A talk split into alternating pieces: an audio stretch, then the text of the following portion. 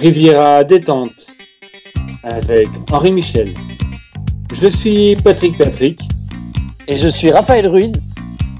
En direct de la langue euh, chez nous. non, en direct de chacun de chez vous. Parce qu'on ah, est confiné. Oh là là. Et vous êtes sur Skype, c'est la première fois depuis l'histoire de, de Riviera Détente qu'on enregistre avec Patrick en séparé, confiné, chacun chez soi. Bravo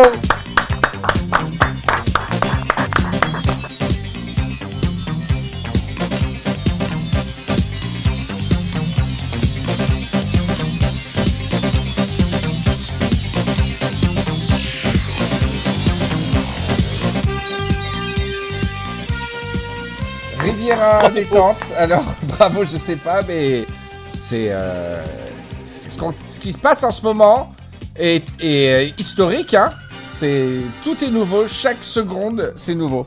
Chaque seconde, c'est inédit dans notre société qui a été. J'allais dire qu'elle a été préservée, mais euh, pas tant que ça finalement. Ça s'est bien excité ces cinq dernières années. Mais sinon, c'est sinon globalement, on était génération Dorothée. Il n'y a, pas eu de traumatisme, on n'a pas eu de guerre, de trucs comme ça.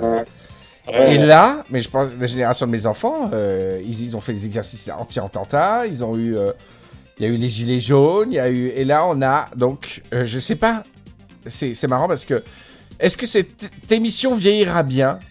Tellement on ne sait pas ce qui nous attend.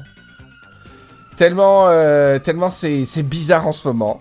On est tous confinés en France et quasiment dans 60% du reste du monde pour l'instant à cause d'une épidémie d'un virus qui s'appelle le Covid-19, un coronavirus, qui tue énormément les personnes âgées et qui crée des problèmes aux, autres euh, quand même. Tu présentes, euh, tu ça comme un héros euh, un peu. Et en fait, c'est un super méchant. C'est animal, c'est une bactérie, elle a, elle a pas de sens de bien ou de mal, malgré ce que certains aimeraient lui imposer. Et d'ailleurs, elle est neutre. C'est vraiment chaotique. Chaotique neutre, comme on dit. Tu crois? Hein? Tu, crois, qu'il est méchant? Tu crois qu'il adore euh, tuer les gens? Non, non, non, non, il n'a pas la notion de tuer les gens, mais peut-être qu'il fait partie de ces êtres euh, méchants. un alligator, par exemple. C'est pas euh, méchant. Il n'y a, a, aucun animal méchant. Attends, je termine. Je termine. Alligator qui, qui rentre dans la bouche des gens. Je faisais un, discours du 18 juin là. voilà, donc c'est assez inédit. Et, euh, et on, est tous traversés par les mêmes trucs, à plus ou moins de degrés divers, mais euh, et, surtout, on se retrouve dans une expérience qui va forcément euh, nous micro-traumatiser à, à, différentes échelles. Là, je viens de dire une étude là, sur Twitter qui dit que il y a un, un stress post-quarantaine chez toutes les personnes au bout de plus de 10 jours. Et euh, en regardant les réseaux sociaux, etc., j'ai l'impression que les gens ne réalisent pas à quel point ça va durer c'est-à-dire, euh, même, même si ça durait 20 jours seulement, ce qui, ce qui, sera plus, ça sera plus, j'ai l'impression que tout le monde a tout de suite lâché la purée au bout de deux jours au niveau des ressources, de ce qu'ils avaient. Ah ouais, ouais, Tu vois? Mais, mais on n'est même pas au début du début du début du début.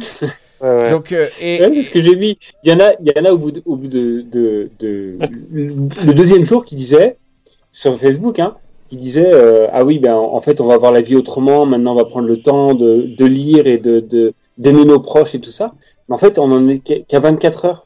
Non, mais c'est pas ça, surtout, c'est que les gens, euh, pour l'instant, font exactement ce qu'ils faisaient avant en croyant faire différent. C'est-à-dire que j'ai fait un saut sur Twitter pour regarder. Il y a toujours le même signalement de vertu, c'est-à-dire il y a les Jean Moulin, euh, Jean Moulin d'un jour en disant bon, euh, pour aider la communauté, voilà une photo qui récapitule le virus de rien. Il y a, ce côté-là. Il y a signalement de vertu de, machin. Il y a ceux qui, qui, qui ont besoin de, parler d'eux, et pour des bonnes ou des mauvaises raisons. Hein. Il y a ceux qui vont euh, dénoncer euh, les bons ou les mauvais comportements, etc. Tout l'instant, pour l'instant, que ce soit pour la bonne ou la mauvaise cause, on est encore tous dans le même schéma. Et on, verra qu'on aura tous accepté vraiment, vraiment, qu'on aura vrai, que le confinement aura vraiment changé la vie quand on aura vraiment appris à vivre différemment dans cette solitude, quoi. Tu, vous voyez, comprenez ce que je veux dire? C'est-à-dire que les gens, pour l'instant, euh, euh, jouent comme si tout était différent, mais en, en, en, prenant les codes qu'il existait déjà des réseaux sociaux, les mêmes, etc. Parce que c'est ce qui nous, c'est ce qui nous relie. Heureusement qu'il y a les réseaux sociaux. Mais, mais je pense que on sentira vraiment que ça y est, on, est, on, en a marre et, et, notre vie change quand, quand euh, ça, va, ça va être différent. Il, va y avoir des choses différentes qui vont se passer sur les réseaux sociaux. Et, euh, et nous, on a reçu plein, plein de messages en disant euh, on a besoin de vous, etc. Mais mais, euh, mais, on est tous comme vous hein, sur le truc. Alors bon, on a une chance, c'est qu'on a un docteur parmi nous, un docteur en médecine, avec Raphaël. Alors voilà. Donc bref, c'était c'était c'était pas un début d'intro, c'était rien, mais en même temps tout est cassé. Là, on casse les codes, on casse les formats, on est en Skype, le son est pourri. Tout ça pour vous annoncer. Oh, c'est le numéro de combien de Rivière détente? C'est combien le précédent? Euh... euh... Attendez, je regarde. 40. non, non, non, non, non. Euh, idiot. 1000, 1000. Riviera. Attendez, je regarde euh, sur Spotify. Bien sûr. À 46.5. Donc c'est. Ah. Bienvenue pour le Riviera détente numéro 47 Ah, direct, pourtant c'est un épisode. Non, non, il va y avoir plein de petits. Je sais pas quand est-ce qu'on se retrouvera, mais on va faire plein de petites vignettes comme ça. Ouais, peu présomptueux. bah, j'espère que vous continuerez à en faire si, si je me venais à, me faire emporter. Ou, hein. Et on fera 47.1, 47.2, 47.3. Et on continuera jusqu'à ce qu'on soit euh, fini de confiner. Après, ce sera pas tous les jours, etc. Oh là là, on sait pas ça. On fera quand on pourra, quand on aura envie, etc. Avec moi pour cette gestion de crise, euh, question-réponse, alors que vous avez envoyé aucune question, mais on va quand même y répondre. bon, fidèle acolyte qui est très vaillant. Alors, on est en Skype et on se voit en vidéo. Hein. Tout le monde est beau. Donc, déjà, c'est une bonne nouvelle. Patrick, Patrick euh... Un petit débardeur. Patrick en petit débardeur, en petit Marcel, on dirait votre tonton. Euh... Eh oui. On dirait votre tonton. on dirait votre tonton. Euh... Et euh, enfin, notre caution scientifique, un petit peu, et je vais vous donner une petite anecdote pour vous montrer à quel point on est bien, on est bien entouré, avec le docteur Raphaël Ruiz. Alors, Patrick est en direct de la Gaude, Alpes-Maritimes. Oui. Euh, Raphaël de Grasse, Alpes-Maritimes, et moi de Grasse aussi, mais malheureusement, malgré le peu de distance qui nous sépare, quelques poignées de kilomètres, on peut, peut vraiment pas se, rejoindre. Ce serait euh, briser cette règle de distanciation qu'on s'est promis. Alors, petite anecdote, anecdote à la russe. Il y a exactement trois semaines, euh, ça fait très longtemps que j'ai pas eu de vacances, euh, avec les, différentes péripéties que j'ai eues en, en, 2019 et 2020. Et femme et enfant voulaient bien aller, aller, partir quand même quelque part, et donc on a trouvé tant bien que mal un petit séjour en Italie, sympa, en Lombardie. Ah. Et à ce moment-là, on nous parle euh, d'un premier cas de coronavirus euh, à Codogno, Codogno, en Lombardie, qui s'avère être à 50 km de là où on allait en vacances. Codogno, qui est devenu le cluster numéro 1 de l'Italie, qui aujourd'hui a plus de morts que la Chine. Et donc, euh, moi, moi qui suis un novice, je fais confiance aux scientifiques. Oh, je demande à toute ma famille. Famille, on est une famille plutôt de peureux en général. C'est des survivants les peureux. Hein. On est tous des, descendants de peureux finalement. Hein Parce que peut-être qu'il y avait des gens plus courageux au Moyen Âge, mais ils sont morts. Ceux qui sont là maintenant au XXe siècle, c'est que. mais c'est vrai, tu vois ce que je veux dire? On est tous des descendants de gens qui ont. Et donc je demande à tout le monde, tout le monde me dit n'y va pas. Ils sont cachés derrière les arbres. oui, c'est ça. Ils, ils ont tous survécu à la peste noire, nos ancêtres. C'est ça qui est marrant. Bref. Et, euh, et je demande à tout le monde. Tout le monde me dit n'y va pas. 50 euh, km, franchement, euh, c'est rien en voiture. 50 km. tu te rends compte Codogno, quoi. Et ça allait être le plus gros cluster de, de, de Covid de, du monde entier. Et Raphaël me fait. Je me rappelle, il m'a dit Tranks, tranquille. Tu vas tranquille. Et il me dit, je comprends que t'aies peur. Si, si t'as peur, tu vas stresser et tout. Mais sinon, honnêtement, tu vas tranquille. J'ai décidé de pas y aller, au final, d'écoutant que ma peur. Parce que non, j'écoutais ma et puis aussi ma femme étant prof et tout, on avait des responsabilités par rapport aux autres surtout. Et euh, au final, c'était le plus gros cluster. Euh. Voilà, donc euh, docteur en sciences qui me dit d'y aller tranquille. Bravo. Non, mais attends, Alors Raphaël, pour ta défense, qu'est-ce que tu as à, dire À ce moment-là, on avait des cas, il y avait deux, deux trois cas à Paris, des trucs. et, on s'en foutait. On s'en foutait, on va dire. Très, très Mais clairement. c'est pas très, c'est pas tellement une réponse de scientifique. médecin. Hein.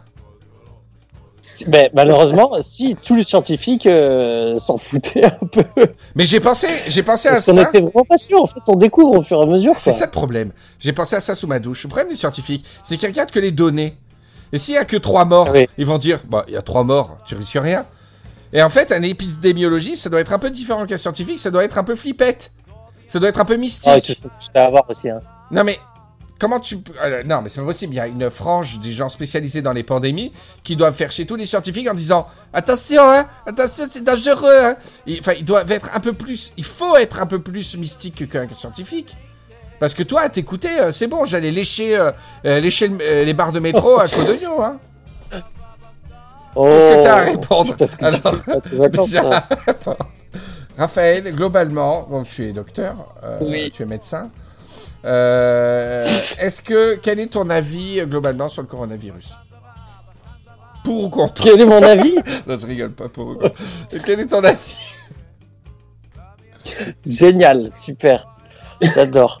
Si, Mais euh, si non, le mais- coronavirus t'écoutait, Non, mais c'est vrai qu'il y, a- il y, a, il y, a, il y a plusieurs semaines, quand tu m'as demandé là, je me suis dit non, non, mais tranquille, t'inquiète pas, il y a quelques cas, euh, ça va être comme le, SRAS là, euh, ils, vont, ils vont le maîtriser, ils vont lui faire des clés de bras et c'est bon. mais, mais globalement, moi, j'étais pas dans mon coin à faire, à faire des théories. J'écoutais les scientifiques et globalement, ils, disaient tout ça, quoi. Ils disaient bon, il faut s'inquiéter, mais ça, ils s'attendaient pas à une vague comme ça, quoi. Mais entre parenthèses, bon, l'Italie et tout ça, il y avait quelques cas, euh, c'était difficile à dire. Mais par contre, où, on- où il y a eu une grosse erreur, c'est de croire qu'on est qu'on était différent des Chinois. On regardait les Chinois qui étaient qui se faisaient défoncer, on disait ah là là, c'est chinois. Ah, il y avait pas de choses là-bas.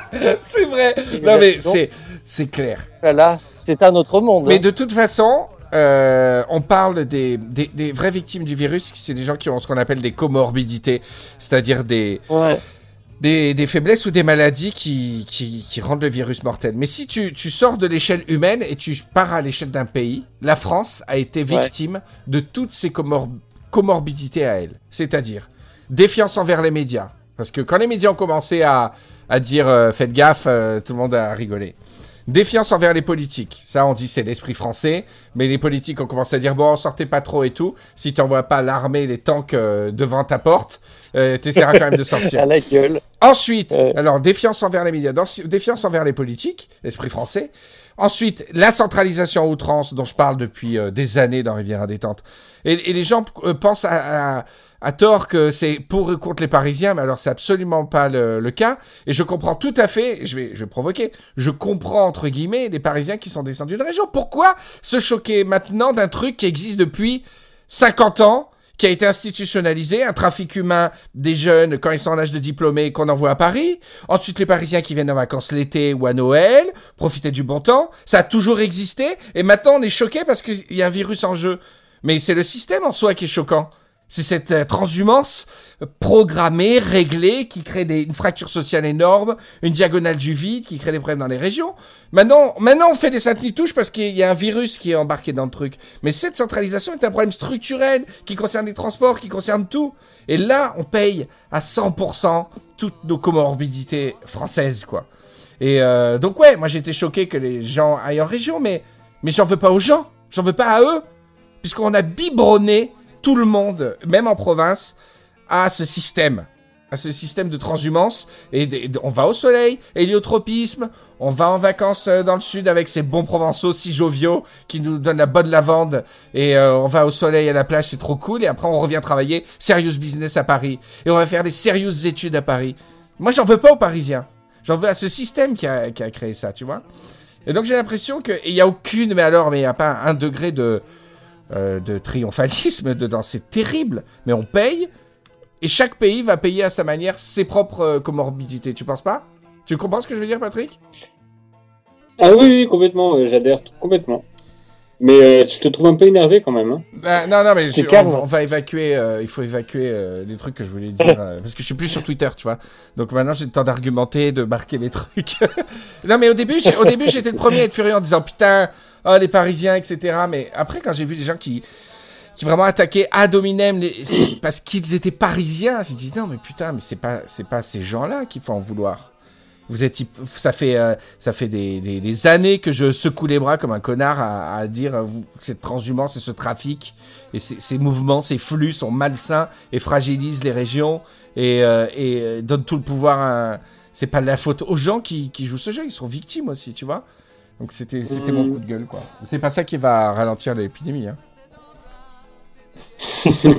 ah, peut-être que si le coronavirus, ils vont il t'écoute, peut-être il dit ah bah finalement euh, je vais retourner dans mon pangolin. Mais euh, donc et parmi ces comorbidités et ça toute l'Europe est responsable et l'Amérique aussi, il y a une sorte de racisme euh, anti-chinois évident. Comme ah comme dit Raphaël, on, s'est dit ah les Chinois bah, ils mangent leur caca, ils mangent ils mangent des animaux des grottes. c'est leur truc, quoi, tu vois. Ça nous arrivera pas puisqu'on mange du steak. regardez, ah là là, c'est chinois, oh là là. c'est ça, les pauvres. Oh là là. Ah, ouais, ce qui est terrible personnellement, c'est que moi je suis pas du tout euh, catastrophiste et tout ça. Je, je, relativise énormément et avec mes garçons, je fais tout le temps ça. Et quand ils ont parlé et qu'ils ont commencé à, un petit peu à faire flipper tout le monde à la radio, je suis là, enfin mon petit euh, qui a 10 ans, il commençait à flipper, tu sais. J'ai dit, je te jure, je suis là dans deux semaines, on n'en entend plus parler du tout. Je te jure. C'est horrible. le père, il te croit plus maintenant. il te croit plus du tout. et eh ouais, ouais. Non mais en tant que parent, c'est vrai que moi j'ai de la j'ai de la chance parce qu'ils ont une vision plutôt équilibrée du truc, tu vois. Ils vont pas, ils sont pas délire dans un sens comme dans l'autre. Mais ouais, ouais, c'est nous on sait pas non plus. Nos, nos, nos dirigeants ne savent pas. Les, les scientifiques savent pas trop. Waouh Dans une société où on sait tout en 3 secondes, avec Wikipédia ou avec Google ou avec machin, euh, on est, en fait, ce qu'on sait, ça. sait pas, c'est l'expansion. C'est le, c'est ce que ça va devenir. Parce qu'en fait, quand tu vois le nombre de, même pas de morts, le nombre de malades euh, par rapport à, la population, c'est rien. en fait, c'est l'expansion qui fait peur. C'est que tu, tu sais pas du tout demain, ça se trouve, il y aura 500 personnes euh, qui vont mourir dans, en 24 heures. Quoi. Ah ouais, c'est ouf. Et ça, on sait pas. mais c'est ça, et puis c'est le côté euh, tombe pour une certaine régénération, quoi. Et peut-être qu'une des comorbidités mm. aussi de tout ce truc, c'est. Et je pense que s'il si, n'y avait pas ce, ce, phénomène, les gens auraient été plus prudents, c'est un mépris euh, des seniors. Je veux dire, si, si tous avaient au cœur en disant, ouais, on fait la dernière tournée des bars avant qu'ils ferment, S'ils avaient vraiment la notion euh, du souci pour les aînés, euh, ça, ne, ça, ne, serait pas arrivé, quoi. Enfin, ils auraient fait plus gaffe, quoi, tu vois. Il y, y a, aussi ça. Non, mais c'est tous les défauts. Et puis les États-Unis, à leur manière, payent aussi leur comorbidité. Chaque, euh, chaque pays va payer sa comorbidité à, à lui, tu vois. C'est, on, on, va tous. T'as du mal à le dire quand même. Hein, ouais. Tous, tous. C'est un des symptômes, hein, quand même. tous, c'est très drôle. tous, tous vont l'attraper, mais pour. Tous vont l'attraper, mais pour des raisons différentes. C'est ça qui est, qui est, qui est ouf. Aux États-Unis, là, je sais pas si vous avez vu en Floride, c'est le Spring Break. Ils sont tous euh, up, mais total, quoi. C'est Girls Gone Wild mais avec le coronavirus qui, qui, est entre les deux et qui les tient par les épaules, quoi. Ils font des selfies avec le coronavirus euh, aux States, hein. Oh là là, c'est vraiment dur, quoi. Bon, en tout cas, euh, les Rivieros, on est tous euh, ensemble dans la même galère. Mais, et c'est un phénomène assez nouveau, je trouve, c'est le fait que le monde entier est dans la même galère. C'est-à-dire que les mêmes Américains sont les mêmes que les Français, que les Italiens. Il y a une sorte de ah culture partagée, là, assez inouïe, parce que pendant les attentats, bon, c'était en France euh, c'était quand on était attaqué. Bon, les États-Unis n'étaient pas trop attaqués, donc. Euh, mais là, tout le monde euh, parle de la même chose dans le monde. C'est assez fou, ça. C'est incroyable. C'est assez fou, quoi. Le focus n'est que sur ça et, mondial, c'est un, un, truc de malade. C'est dingue. Et... Mais c'est vraiment une opportunité de tous se rassembler. Bon, là, tout le monde fait du, un peu du nationalisme. Non, se rassembler, j'y crois pas, mais. Mais euh, ce qui, ce qui, est sûr, c'est que pendant, pendant cette parenthèse, s'il faut, après, quand ce sera fini, euh, les gens disent euh, le monde sera différent. Et je sais pas, ça, je, franchement, je sais pas. Ouais, au début, j'étais ouais, à fond sur ça, en mode on va, on Je pense qu'on va tous revenir aux mêmes conneries tout de suite après. Mais par contre, par contre, ce qui est sûr, c'est que pendant là, il n'y a plus rien de l'ancien monde qu'on peut regarder. Moi, je peux plus regarder les séries. Je les vois tous euh, Oh. à 2 cm Ah l'un ouais, de l'autre. Euh, On est tous déjà trigger. Tous les films, je dis, mais qu'est-ce qu'ils font Ah, mais c'est horrible. Et, même, euh, ça fait de la peine. J'ai, Ils s'embrassent. j'ai regardé euh, le clip de George Michael et Elton John, là, Don't Let the Sun Go Down on Me, avec la foule et tout. et ça m'a fait de la peine. J'étais déjà, j'étais déjà nostalgique. J'étais déjà nostalgique des, des foules. Comme si c'était un Ouais. truc qu'on connaîtra plus jamais. C'est, ça m'a fait vachement de peine, quoi, tu vois. Et euh, Ouais, après, il faut, il faut, Bon. il faut euh, relativiser le confinement parce que, euh, ok, on a moins de liberté, mais euh, on est les gens chanceux. Quoi. ouais, ouais, ouais, c'est clair, c'est clair. Je veux dire, euh, même si après on n'est pas tous égaux, euh, nous on est à la campagne, ça va, c'est pas, c'est pas l'enfer, c'est pas un appart, mais euh, c'est pas un petit appart, mais les gens confinés, on, on est bien. Ouais, ouais. C'est je mieux parlais pas de le nous, je parlais confinement pas que de la, nous que trois. la maladie, Je quoi. parlais pas de nous trois, je parle de, de tous les gens. euh. Non, non, mais en général, les gens se disent oh là là, on est confinés, ça va être terrible et tout. euh, Mais ouais, mais Bon, tous les potes non, parisiens qui on sont, nous protège en fait. tous les potes parisiens qui sont euh, dans des petites surfaces, qui sont euh, à 4, dans Ouais, 50, ouais, ouais, 50 ouais. 50 mètres carrés et tout. Moi, je comprends, Ouais. excusez-moi, euh, qu'ils aient besoin de se dégourdir les pattes. euh, c'est obligé, quoi. Ouais, mais Ra- Raphaël a raison. euh, au pire, euh, vaut mieux rester confiné qu'être malade. Quoi arrive. d'accord, mais, mais, mais je veux dire, c'est, je vois les gens très vifs à juger. Alors, moi, je suis bien sûr pas le mec qui va faire 100 km de vélo et tout. Mais putain, euh, euh, vraiment, euh, vous vous victimisez pas pour rien. C'est, dur ce que vous traversez aussi dans vos apparts. Et, euh, vraiment, on compatit c'est- et vous êtes, fort et vous allez le rester. La seule chose qu'il faut savoir, le seul conseil que je, que je peux vous donner, la seule chose que je sais d'avance, c'est que, c'est que, il faut en garder sous le pied, quoi. Ne, ne, dépensez pas toutes vos cartouches. Vous avez déjà fait tous vos puzzles, vous avez déjà regardé toutes vos séries, ça ne fait que commencer. Faut vraiment, faut vraiment l'avoir euh, en vous, ça. Euh, Gardez-en sous le pied, sérieux. Mais même au niveau de l'expression publique, tout le monde parle, raconte, déverse, etc. Mais si ça vous fait du bien, faites-le. Mais euh, il va rester encore beaucoup de temps.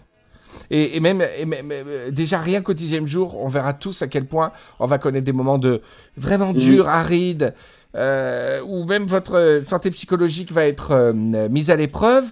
Il va falloir être euh, le plus calme possible, savoir que ça va arriver. C'est cet aveuglement, si vous voulez, dans le... Tu vois, tout le monde se projette dans le, en ligne, dans le streaming, dans la culture et tout. Mais à mon avis, à mon avis, on lâchera tout ça.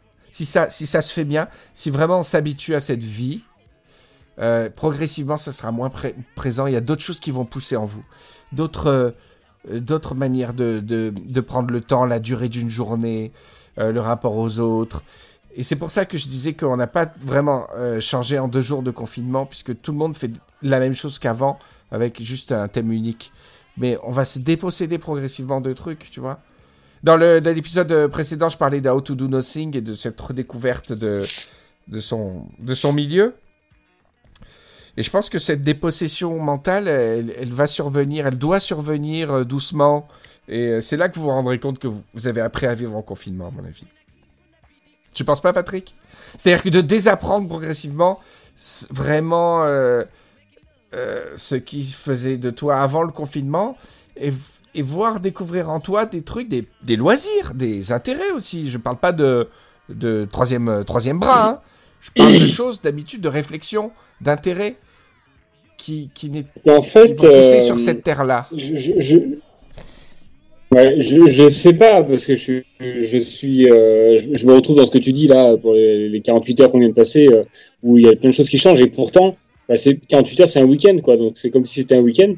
Mais euh, en fait, il y a un truc euh, que j'ai appris dans 48 heures, c'est que vu qu'on en a pour deux semaines, voire plus, c'est que j'ai appris, et c'est con, hein, parce que j'ai écrit euh, ce papier libre là pour, euh, pour faire mes courses, parce que j'avais plus de feuilles, et j'ai appris à écrire lentement. C'est con, hein Ouais. de prendre mon temps de me dire c'est- c'est pas grave, je, je, je suis pas à deux minutes près, je vais écrire euh, lisiblement parce que d'habitude j'écris comme un cochon parce que j'écris super vite, tu vois. Ouais. Et euh, déjà c'est la première chose en 48 heures mais- et, et ça en, euh, jamais aucun week-end j'ai vécu ça. Là je l'ai vécu en me disant bon euh, c'est pas grave si tu te prends 5 minutes en plus, t'as largement le temps devant toi. Et donc tu, tu, tu- j'ai pris mon temps pour écrire un papier. Par rapport à la lenteur, il y a un truc euh, où je te rejoins, c'est euh, euh, deux semaines après euh, que je sois au chômage et que je, je passe des journées donc euh, à ne plus aller au travail, rester chez moi et tout ça, ma femme m'a dit c'est marrant, tu marches plus lentement. Ouais. Ah ouais, ça m'étonne. Je marche plus lentement. Euh, J'ai marché plus lentement en ne travaillant plus. C'est bizarre, hein Ouais, ouais. Ouais, mais c'est exactement ça. Je prends plus mon temps. Je me dis, c'est pas grave, je suis pas à 5 minutes près. euh, fais les choses bien, euh, qu'elles soient propres et tout ça. D'habitude, je bâcle ce que je Toi, fais. tu t'essuies les Et là, fesses, depuis par 48 exemple heures, je Très tu, te mets, tu, tu, tu mets plus de temps pour t'essuyer les fesses? Le papier, je, je le fais remonter plus lentement. Ça...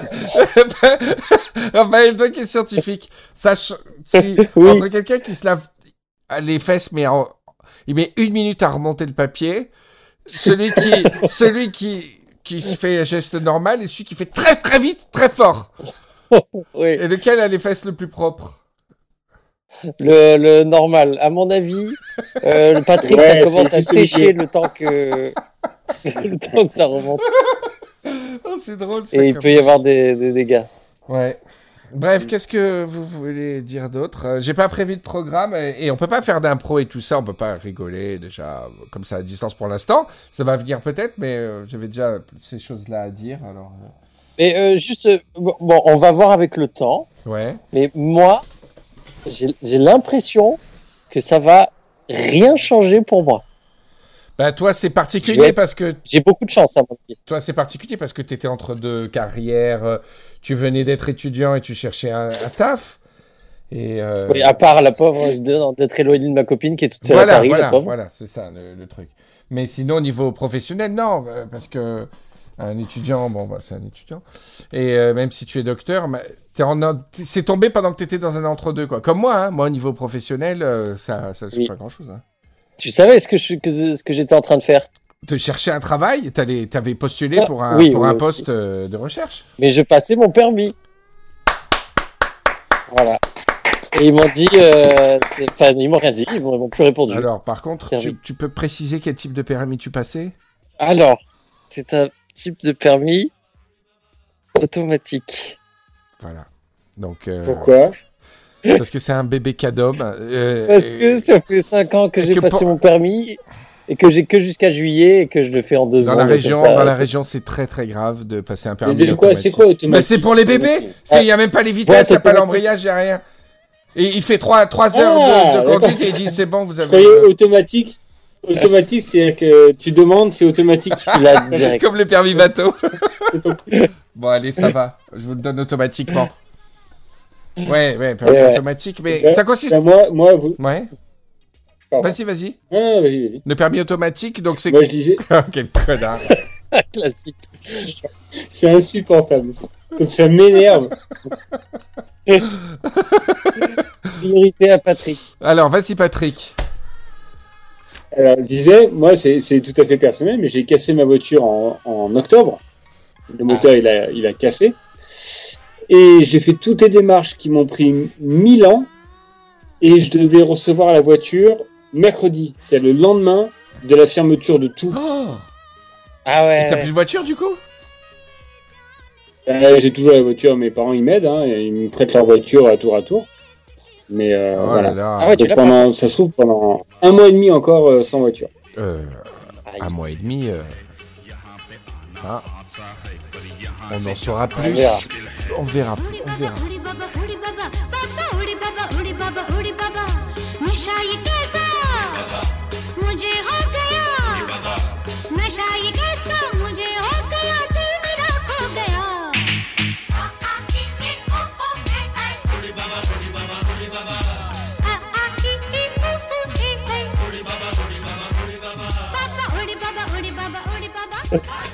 Et tu connais un peu l'histoire des pestes noires et tout ça, Raphaël? Parce que, Euh, ouais. parce que la peste noire, 20 millions de morts. Hein. Ouais, mais ça c'est vraiment con. hein. Et On aurait- on- Ça se passerait Ah maintenant, attends, euh, on défoncerait. quoi. pourquoi? Bah, euh, c'était des bactéries, on s'en fout euh, maintenant avec les. euh, Ah, les bactéries, c'est fini Même s'il y a une nouvelle peste, bah oui, avec, une peste Non, à part si elle est résistante aux... ah, si elle est résistante aux antibiotiques, mais à l'époque on l'aurait défoncé quoi. Mais la grippe espagnole, c'est entre 50 millions et 100 millions en Europe. hein. C'est pire que la peste noire. hein. Ouais, mais c'était pendant la guerre, on savait pas. On savait pas. Non, Il y a 50 millions de morts et dit Ah, qu'est-ce qu'il y a Vous dormez tous? Allez, hop, hop, hop, on se réveille, c'est la fin de la guerre. Allez, je te soulève, je te fais marcher. Et la varicelle aussi chaque Non? Normal prenait un mort pour Non, mais si vivre. Toutes les... Toutes les maladies qu'on connaît elles sont arrivées un jour et c'était en mode oh là, oh, c'est la panique. La varicelle, euh, on se rend pas compte, mais c'était un truc de ouf quand c'est arrivé. Ça a fait beaucoup de morts? Ah ouais, Ah, c'est Hein fou. ah, ça a bien fait mal. Et pourtant, euh, tu meurs pas de la varicelle? Euh, les enfants, euh, c'est possible peut-être. Ah ouais? Ça gratte. Ils meurent de, de se gratter. Ouais. Je sais pas. Ils font un trou jusqu'à leur cadavre. Ils se font un trou jusqu'au cerveau en grattant à l'infini. Euh. L'émission scientifique. Ce qui est con, parce que on dirait que les parents, ils sont pas du tout là pour surveiller. Oh, arrête de gratter le crâne là, arrête. T'as un trou là. Mais tu imagines, en fait, je me disais, par exemple, le, le, le, le VIH, si ça arrivait maintenant, mais euh, avec, je parle avec les réseaux sociaux et tout, ça serait un truc de fou, quoi. Avec tous les, avec Trump et tout, ça serait n'importe quoi. euh, Où on connaît pas encore le virus, on sait pas ce qui se passe, euh, transmission sexuelle ou pas, euh, homosexualité, ça serait mais un truc Ouais, de malade. Ouais, c'est vrai. Il y aurait aussi des clivages religieux imp- importants, où il y a des, des extrémismes religieux plus, plus, plus présents maintenant qu'il y, a, qu'il y a 20 ans, quoi. Et où il dirait que c'est une punition divine, il jouera encore plus cette carte, et il y aurait, enfin, je pense que il y aurait encore plus de répression, d'homophobie. Je, pense qu'avec les réseaux sociaux, ce serait un truc de ouf si, si c'est arrivé maintenant, quoi. C'est clair. Ah ouais. Et même le 11 c'est septembre, euh, il n'y avait pas les réseaux sociaux à l'époque du 11 septembre, mais ça aurait été quelque chose de... Parce qu'on a vu les attentats et tout, mais... Mais là, est-ce que est-ce que c'est... Je suis en train de réfléchir, est-ce que c'est plus fort que le 11 septembre, ce qu'on est en train de vivre? Ah oui. Bah, c'est parce que c'est comme disait Raphaël, c'est qu'en fait, sur l'ensemble de la planète, on est tous concernés identiquement, Ouais, en fait. Alors que le 11 septembre, c'était les États-Unis malgré tout. ouais. le- c'était enfin, l'Occident, on n'était pas C'est quand même les États-Unis. Ouais, ouais. ouais. Ouais, euh, nous, on a vécu les attentats en- à, Paris complètement différemment que le 11 Ouais, septembre. ouais, ouais, ouais, Bah c'est oui. sûr, ouais, ouais, ouais. Ouais. C'est gay comme euh, émission, c'est bien. Sacré, sacré coronavirus. Les Rivieros qui attendaient qu'on fasse une émission pour leur remonter le moral. Alors oui, pour vous, euh, Tout ça pour vous dire quoi, chez Rivieros C'est que euh, c'est qu'il va falloir tenir le coup, que le pire est à, est à venir, mais ça veut pas dire euh, que c'est la fin du monde, que ça va être euh, difficile, coriace, que c'est la vie, et, euh, et que parfois, bah, on a été une génération assez... Alors, à part les attentats, hein, ou encore où il y a eu beaucoup de résilience de la part des Parisiens, qui ont quand même bien encaissé là, ces dernières années. Hein. Mais euh, voilà, putain, c'est- dur, mais c'est comme ça. Et mais pensez, pensez, c'est là le chapitre euh, que je voulais ouvrir, pensez à la libération. Et je pense que les gens utiliseront le mot libération comme à la guerre. Alors que bon, c'est pas... Enfin, Macron a dit que c'était une guerre. Ouais, mais ça, guerre. ça va se faire euh, de manière graduelle. hein, Ah ouais, bizarre. mais il va y avoir un événement quelconque, euh, n'importe quoi, euh, n'importe quel... euh, Non, mais ça va pas être tout de suite euh, barbecue et tout. euh, hein. ouais, mais je pense que cet été Ah, nous, 2020... nous aussi, hein. Est-ce que, genre, direct, toi, tu vas faire des gros bisous et tout? Euh, Ouais, ouais. ouais, je vais serrer dans les bras pas mal de gens de ma famille, ouais. Et, euh, Ouais. et, et je pense que cet été, ouais, 2020, si on a la chance de s'en sortir vers... euh, Bon, moi je pense, euh, on peut voir le... Honnêtement, on peut voir le, le bout du tunnel, j'espère. Alors j'espère que ça vieillira pas mal ce que je dis, mais en juin. Et donc ça veut dire que juillet, août, ça va être un été de ouf Pensez à ça Quand vous êtes au fond du trou, etc., pensez à juillet, août. Au teuf, au barbecue qu'on va faire, aux, aux émissions qu'on va faire, pensez à, à toute la joie mondiale. Il va y avoir une reconstruction, il va y avoir euh, plein de choses. Alors, si vous écoutez cette émission, que vous êtes en juin et que c'est encore pire, Ouais. pensez à juin 2021, à juillet 2021, c'est pas grave. Mais quoi qu'il arrive, même la peste noire, regardez, euh, euh, tout, tout, tout a une fin. Euh, tout, euh, les pires horreurs euh, de la Terre ont, ont- ont vu une fin. Voilà. Donc, euh, dites-vous ça. Ouais, mais t'as vu, regarde. Pour euh, rajouter dans la joie, en fait, c'est un truc qui est venu de, de, de Chine. Et puis après l'Italie. Puis après, il y a tout un décalage. En fait, ça arrive de pays en pays en, en, en décalage. Et est-ce que c'est possible, docteur, que une fois que ça fait tous les pays, que ça revienne en Chine? ça recommence Ah bah déjà, C'est ce qui se passe, oh, Patrick. hein. C'est ce qui se passe. Ils n'ont plus de cas euh, euh, de malades chinois en Chine, mais ils ont des cas de gens qui reviennent de Chine. Euh, Il y a des Ouais. épidémiologistes qui disent qu'une deuxième, une deuxième vague n'est pas du tout exclue. Ouais, vu ça. Parce que la fameuse théorie de la com- de l'immunité en de troupeau qui qui est pas applicable parce qu'elle est elle est inhumaine, mais elle est réelle, c'est-à-dire que tant que t'as pas 60% euh, des gens qui ont été contaminés, euh, le truc il peut revenir. Mais par contre, je pense qu'on aura le vaccin aussi dans un an. Euh, Ouais. Oui, oui, dans, dans un an, oui. donc euh, dans un, quoi qu'il Et arrive, euh, peut-être voilà notre quoi. surprise avant, mais bon. Voilà les Rivieros. Donc dites-vous, bon, meilleur des cas en super été 2020, pire des cas super été 2021. Mais il y aura le vaccin. Je veux dire, tous les pays se tirent la bourre. Trump, euh, il s'en fout des gens qui meurent. Euh, il paraît qu'il a qu'une seule obsession, euh, la White House, c'est euh, que les States soient les premiers à le trouver. On a un Belge qui a une piste, on a un Allemand qui a une piste, on a des Français qui ont des pistes. euh, tout le monde va se tirer la bourre et on va, on va trouver un truc sympa. euh, un truc sympa. Nous, les Français, on est sur le, le traitement, on est, on est- on est sur le vaccin, Les on est un peu aspirines. décroché. Ah, en fait, euh, ça marche. Ouais, ouais. Ah ouais, les Français, on est sur le, sur le traitement des malades, c'est ça? La chloroquine et tout, là, Ouais, c'est ça? ouais, ouais, ouais. Ouais, c'est pas mal. Ouais, parce qu'il y a le vaccin et l'antidote. Ouais, l'antidote, c'est plus classe que le vaccin, je trouve. Ah ouais, fait comme dans les films. Ah ouais, comme dans les films, t'es vert et tout, et on te met le truc et hop, euh, tu... Non, mais ça peut, ça peut tout changer la dynamique, là. Ouais, ça serait cool, un antidote. Ça, si on a le feu vert, euh, ça change toute la dynamique. toi, hein. toi, tu attends le feu vert de quelqu'un?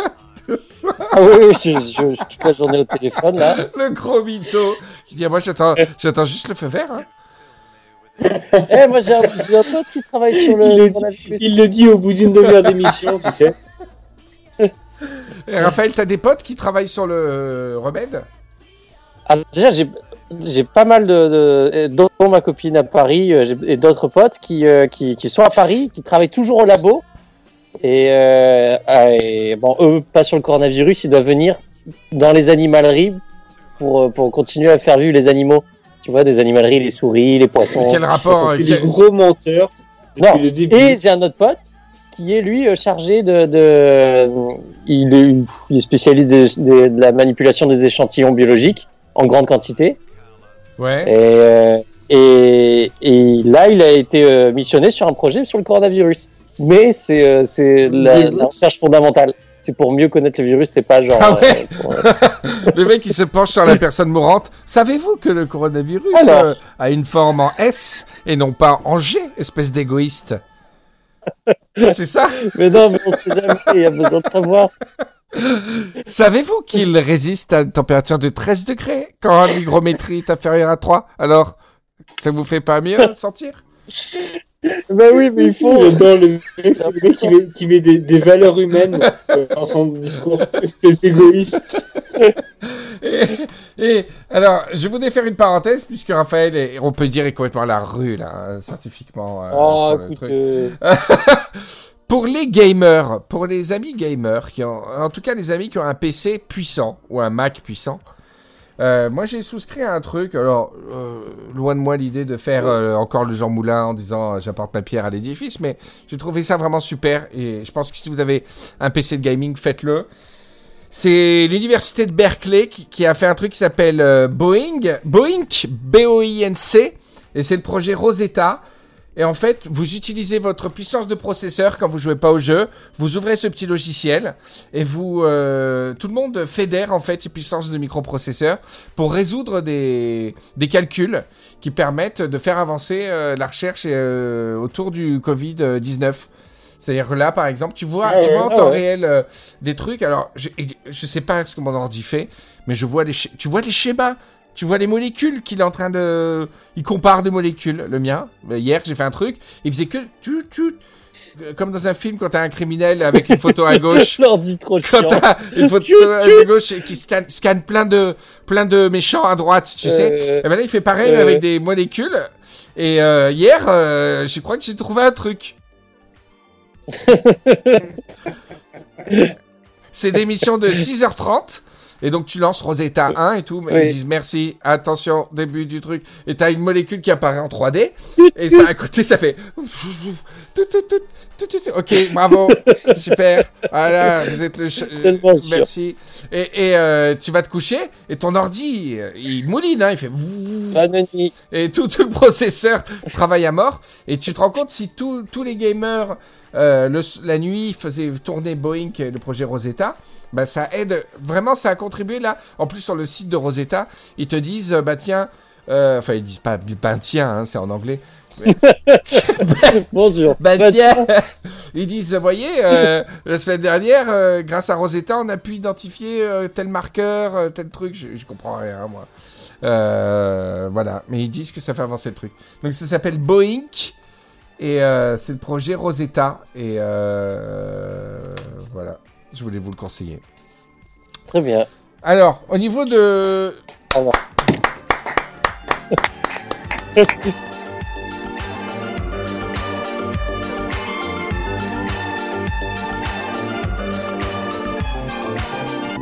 Alors les gars, euh, qu'est-ce que vous faites pour euh, vous distraire? Est-ce que vous avez une recette, un petit truc, un petit feel good euh, machin à conseiller aux Rivieros Bon, bien que les réseaux sociaux saturent de de recommandations, voire même de d'injonctions pour retrouver le moral. Je pense que chacun a sa petite recette. Mais est-ce que vous avez quand même un petit truc à conseiller pour euh, qu'on aille mieux? Ok.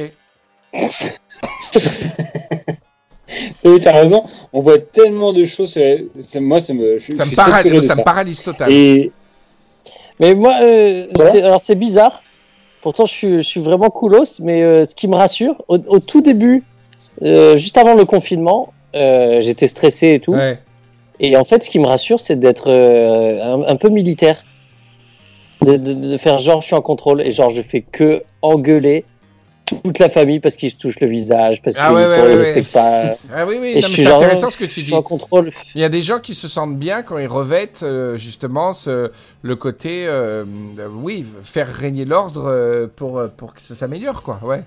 Ouais, ouais. Puis au niveau activité, euh, bon, allez, on s'organise, paf, paf, paf, la liste des courses, le truc.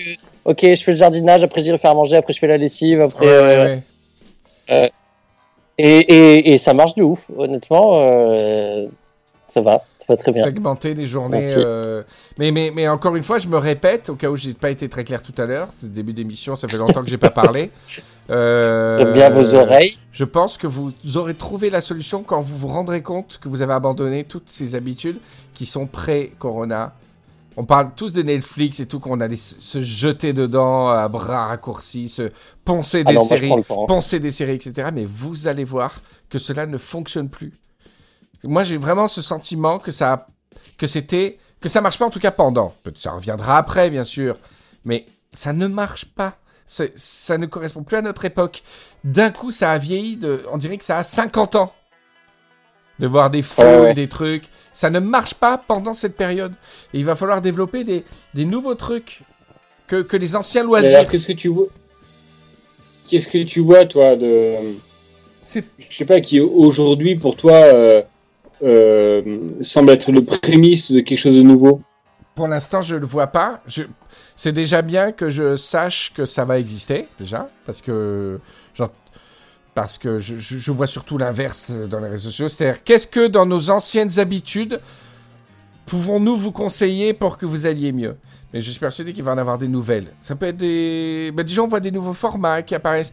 Pour moi, un nouveau format, c'est pas euh, des gens qui refont euh, un Twitch au lieu de le faire hebdo, ils le font tous les jours, ou des trucs comme ça. Je parle vraiment de format bâtard, ces talk shows à la télé déjà où ils sont commencés à être déjà en Skype un peu sale dans leur maison, etc. Il y a des, des petites révolutions de format qui vont, qui vont être encore plus, plus bizarres que ça, qui vont être enfantées dans, dans ce délire-là. Et euh, déjà un média bizarre qui est presque païen, qui est presque primal, euh, qu'on prend pour un événement collectif, c'est ces applaudissements à 20h. Et si au lieu de Ouais. le voir comme une célébration, on le voyait déjà comme une forme de média, un peu tribal, d'applaudir à la terrasse comme ça, tu vois, parce qu'on est en contact avec les autres et tout. Si au lieu de le regarder sous l'angle euh, premier degré, on rend hommage aux soignants, est-ce qu'il n'y a pas un côté finalement média tribal de tam-tam euh, d'une terrasse à l'autre? Il va y avoir des choses euh, hybrides, bâtardes, qui vont sortir de ce truc et qui peut-être ne survivront pas au retour de la réalité, du retour de Netflix, etc. Ça va être très intéressant de voir les, les choses indigènes qui vont apparaître là, quoi. Moi, moi, moi, je peux pas donner mon exemple parce qu'on est, comme a dit Raphaël, on est privilégié. On a un jardin, on, on a un climat incroyable ici. Et ça, je suis sûr que ça enlève beaucoup de, de difficultés par rapport aux gens qui sont dans un appart ou qui vont chercher le rayon de soleil. euh, ils savent exactement le coin de leur pièce où il y a le soleil à, telle heure, quoi, tu vois. Et euh, j'ai énormément d'humilité et de, et de respect pour, euh, pour tous ceux qui vivent en appart, là. Donc mes exemples ne seraient pas significatifs. Mais si on prend sur les médias traditionnels, j'ai un truc à proposer sur YouTube. Ah. Alors, la première fois qu'on le regarde, on se dit, ouais, c'est bizarre, mais vous allez voir que si vous accrochez, tous les personnages que vous allez voir, tous les gens que vous allez voir, vous allez les connaître par cœur à la fin. Et vous allez chercher tout sur eux. C'est, euh, en fait, c'est des panel shows anglais que je connaissais très mal. Euh, c'est ces émissions où il y a des, des esprits un peu malins et drôles qui participent à un jeu ou une émission, tu vois. En France, ben, malheureusement. Ici, il y a Burger Quiz, voilà, où tu as des gens plutôt talentueux, plutôt drôles euh, Ouais. dans leur métier respectif qui participent à un jeu. Voilà. Il n'y a que le Burger Quiz en France, je vois, dans, dans ce, dans ce domaine-là. Et en fait, euh, j'ai découvert. Après, t'as Pyramide aussi. Bon, ils sont pas très drôles dans Pyramide, on peut pas dire que j'étais mort de rire. euh. Non, mais France 2 aussi, ils ont fait plein, ils ont fait des jeux avec des, des, des petits humoristes qui sont tout le temps là. quotidiennement. Alors, ce que je vous conseille. D'abord, j'ai commencé en découvrant. Non, donc déjà c'est faux. Déjà, j'ai commencé en, en découvrant une émission qui est annuelle et qui s'appelle The Big Fat Quiz of the Year. Excusez-moi pour mon accent. Qui est présenté par Jimmy Carr, que vous connaissez, que vous connaissez peut-être, qui est un comique euh, anglais. Et euh, il, fait invi- il invite des humoristes, des comédiens et tout à répondre à des questions qui, ont, qui, qui sont liées à tout qui s'est passé dans l'année. À tout qui s'est passé dans l'année. Et euh, c'est très drôle. Déjà, vous pouvez mater euh, toutes les, les dix dernières années du Big Fat Quiz. Et cette année, je l'ai attendu avec impatience, puisque c'était la première fois que je regardais un peu en direct, entre guillemets, celui de, de 2019. Donc ça, pas mal. Première intro. Ensuite, donc j'ai découvert un Très anglais. Hein. très anglais. Ensuite, j'ai découvert un truc qui s'appelle euh, 8 of 10 Cats Does Countdown. Alors, 8 of 10 Cats, c'est une émission donc de panel d'humoristes qui parlent de statistiques, tu vois. Mais je trouve pas ça méga drôle. C'est-à-dire, euh, euh, 20% des Anglaises euh, font pas la fellation et les mecs commentent et tout, euh, etc. Bon, l'émission me fait pas très rire. Par contre, une partie de la troupe de cette émission fait les chiffres et les lettres, une, une sorte de, de version comique des chiffres et les lettres. Et donc ça s'appelle 8 of 10 Cats Does Countdown. Euh, L'équipe de 8 of 10 Cats fait des chiffres et des lettres. Et ça, c'est à pisser de rire. Vous pouvez, vous tapez 8 of 10 Cats Does Countdown. Donc il y a deux mecs qui sont tout le temps là parce qu'ils sont très doués et ils sont entourés de, donc, d'un partenaire. Et ils ont complètement dynamité l'émission, ils ont rajouté des séquences. Chacun do- doit présenter un, un porte-bonheur au début de l'émission et à chaque fois ça donne lieu à des sketchs. C'est vachement écrit, beaucoup de sketchs écrits, beaucoup d'impro aussi dans les répliques. C'est à pisser de rire. Et enfin, une dernière émission, donc toujours dans la même veine avec des personnages que vous voyez traverser un peu toutes ces émissions de panel. Ça s'appelle Would I Lie to You? Would I Lie to You? Est-ce que je te mentirais? qui est une émission très simple. T'as euh, trois invités d'un côté, trois invités de l'autre, trois comiques d'un côté, trois comiques de l'autre, et chacun lit un papier où il y a une affirmation sur lui. Par exemple, je vous dis, euh, euh, à l'âge de 13 ans, j'ai croqué la cuisse d'une poule vivante. Et vous devez deviner si c'est vrai ou c'est faux ce que je dis en posant des questions. C'est un jeu de, c'est un jeu presque de, Ouais. de famille quoi. Ouais. Et là, mais, c'est- barre de rire que je me fais. Et ça a été un outil anti- anti-déprime, anti-crise d'angoisse pour moi pendant tout 2019 et tout 2020. Et euh, je suis sûr que même si 10% des Rivieros euh, qui vont essayer accrochent, ça va vous changer le confinement. Je vous le garantis. Euh, donc, je répète, c'est Would I Lie to You 8 of 10 Cats Does Countdown et The Big Fat Quiz, quiz of the Year. Alors, bien sûr, c'est pas sous-titré, etc. Alors, je comprends beaucoup mieux l'anglais que je ne le que je ne le prononce, mais euh, c'est très drôle. Et puis euh, même euh, Will I Lie to You, c'est tellement populaire qu'il y a plein de vidéos sur YouTube qui sont sous-titrées. Donc euh, voilà. Est-ce que est-ce que vous voulez euh, dire une anecdote que Nina, c'est dur parce que je connais bien vos vies respectives, mais est-ce qu'on peut trouver une anecdote et, et on doit deviner si c'est vrai ou pas? Alors, Marie, euh, Patrick. Alors moi je suis Que moi j'ai vécu. Ouais. euh, eh ben, ou non. euh, Ou ou pas. non, ouais. ouais. Alors, attends. euh, Qu'est-ce qu'il fait, Patrick? Il branche son petit téléphone. Ah, Ah, mais tu t'es, tu t'es fait une petite coiffure, Patrick? Une petite, On dirait un petit, un petit militaire tout gentil. ah ouais, j'avoue. Je dirais un survivaliste. Ah ouais, mais avec son débardeur et sa coiffure militaire, on dirait le mec qui dit euh, qu'il a des flingues euh, pour euh, au cas où la, la merde touche le ventilo, là. Oui. Il lui manque que, la, que une, une petite croix euh, gothique, euh, une petite croix gammée. Qui c'est à moi Ouais. Dans le cou. Dans, oui, dans- tout à l'heure, il met pas son casque, on, on t'insulte.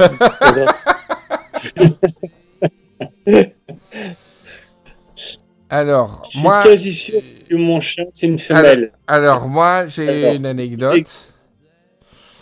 ok, J'ai je peux te dire c'est direct. prêté une cravate à Edouard Baird dans un ascenseur.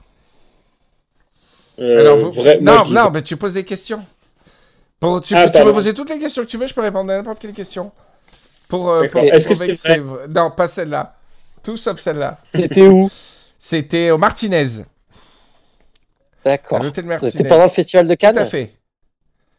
Bien. Et, Et est-ce que vous étiez que tous les deux dans l'ascenseur? Euh, non. Il y avait sa Il y manager. avait des femmes? Hein? Il y avait des femmes. Il y avait une femme, Vous ouais. étiez les deux hommes. Ouais. Et moi, j'étais. Quel moment on dit si c'est vrai ou J'étais assistant plateau et l'équipe de Canal était dans le Martinez. Et euh, dans l'ascenseur, euh, Edouard Baird, euh, à 10 minutes de, du, à 10 minutes du plateau, se rend compte qu'il n'a pas de cravate. J'avais une cravate noire. Et je lui avais parlé 20 secondes avant en disant que j'étais fan.